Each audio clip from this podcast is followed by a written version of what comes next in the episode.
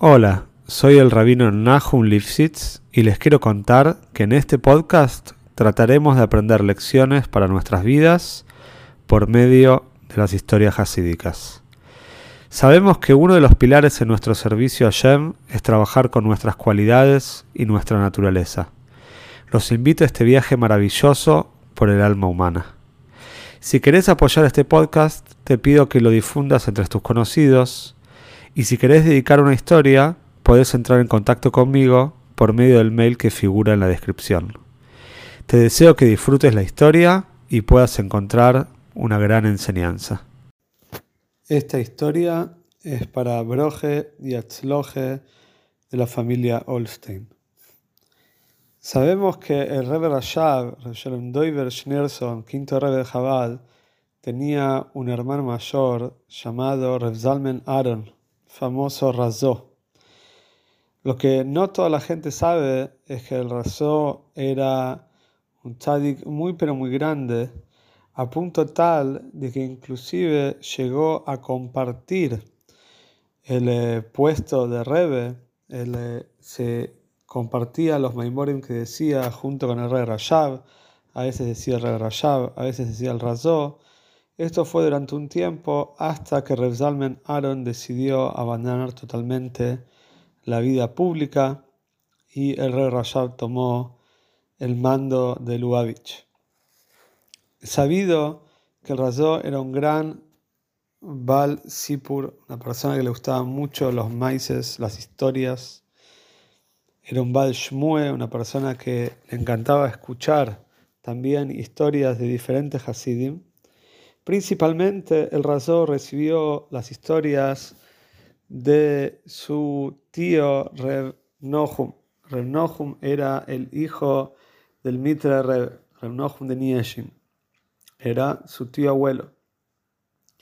Y entonces el Razó se cuenta que tenía un montón de libretas con anotaciones llenas de maíces, inclusive hay Maimorindel que todavía no están impresos, pero lamentablemente todas las libretas llenas de maíces, Rezalmen Aaron decidió quemarlas antes de su Istalcus. Solo quedaron muy poquitos maíces que conocemos de él, gracias al Friedrich Rebbe, el Rebbe anterior, quien también la fuente de los maíces del Rebbe anterior era la Rebbe Rivka, la esposa de Rebbe Marash, y también su tío Reb Zalmen Aaron, el hermano de Rebbe Rashab.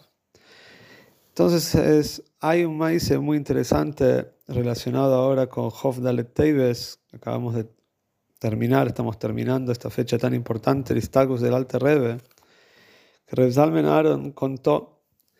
Esto es, no es parte de los maíces que estaban en las libretas que se quemaron, pero hay diferentes maíces que de todas maneras llegaron de manera oral, contados por él.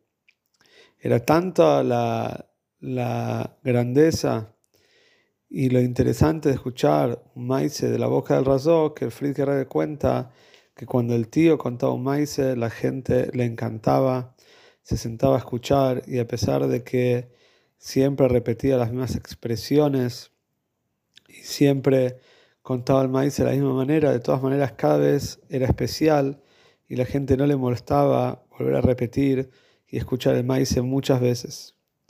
Rezal me cuenta que el Alte Rebbe, cuando se casó, se casó, como sabemos, con una chica de una, que venía de una familia no de Hasidim, apellido Segal.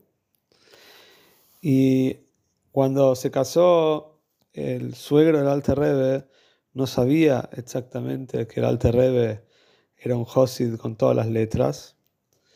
Y después de casado, el Alterrebe se quedaba haciendo Davenen por mucho, mucho tiempo.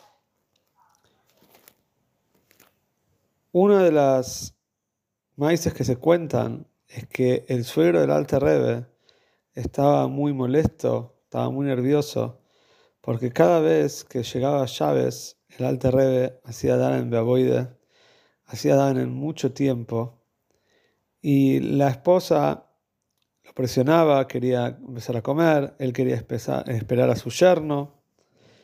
Y entonces la avirá, el ambiente en la casa no era del mejor, porque el suelo del Alterrebe quería que el Alterrebe venga temprano. Entonces una vez decidió un llaves a la noche enseñarle a su yerno cómo conducirse de una manera poco tradicional, de hecho un poco violenta. ¿Qué hizo el suero del Alte? Cerró con llave todas las la cocina o las alacenas de la cocina, donde estaba la comida, donde estaba el vino, todos los lugares donde estaba la comida los cerró con llave, se guardó las llaves abajo de su almohada y se fue a dormir. Y esperó que el alterrebe venga a hacer Davenen, como dijimos que tardaba mucho tiempo, hacia en Barijus, cuando vuelva no va a tener lo que comer, y así va a aprender a venir más temprano. Así sucedió que el Alterrebe hizo Danen como siempre hacía. Llegó a la casa de su suegro para comer la seude y, por supuesto, también la esposa del Alterrebe no pudo impedir lo que, hizo su, lo que hizo su padre. Y no había comida y no había tampoco bebida para hacer kiddush, no había vino. El Alterrebe no iba a desistir de cumplir la mitzvah de hacer kiddush en Chávez. Y se cuenta que esta familia Segal, uno de los negocios que tenían era la fabricación de bebidas espirituosas, de bebidas alcohólicas. El Alterrey empezó a buscar por todos lados hasta que encontró un barril lleno de mashke, pero no tenía ahora con qué hacer kiddush. Necesitaba un vaso, pero los vasos estaban guardados bajo llave.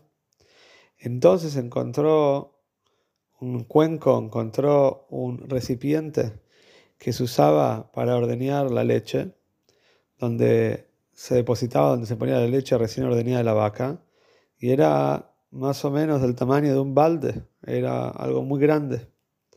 Pero este era el único recipiente que encontró, entonces lo sumergió adentro del barril de mashke y hizo kiddush con este balde.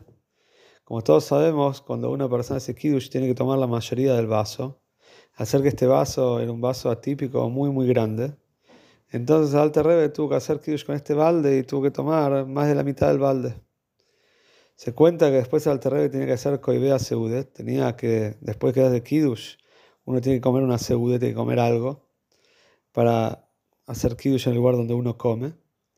Y el Alter Rebbe no tenía comida. De repente vio que había ollas que estaban sucias con restos de avena, de daise eran unas ollas que había usado su suegra, su suegro para cocinar avena y estaban sucias, pero habían quedado todos los bordes sucios con avena. Entonces el Alte Rebe agarró toda la avena que encontró en todas las ollas sucias y se la comió. Es una broja de mesoines. La comió para hacer coibea, para fijar el kiddush y salir con la mitzvah. Y se cuenta que desde ese momento el Alte Rebe tenía mucho aprecio por la avena, por comer avena, ya que, por supuesto, le salvó la vida, porque la cantidad de mashke que había tomado el Alterrebe pudo haber sido peligrosa, pero gracias a la avena que comió, le cayó mejor al estómago, mejor al cuerpo, y el Alterrebe, Boro Hashem, no tuvo ningún problema.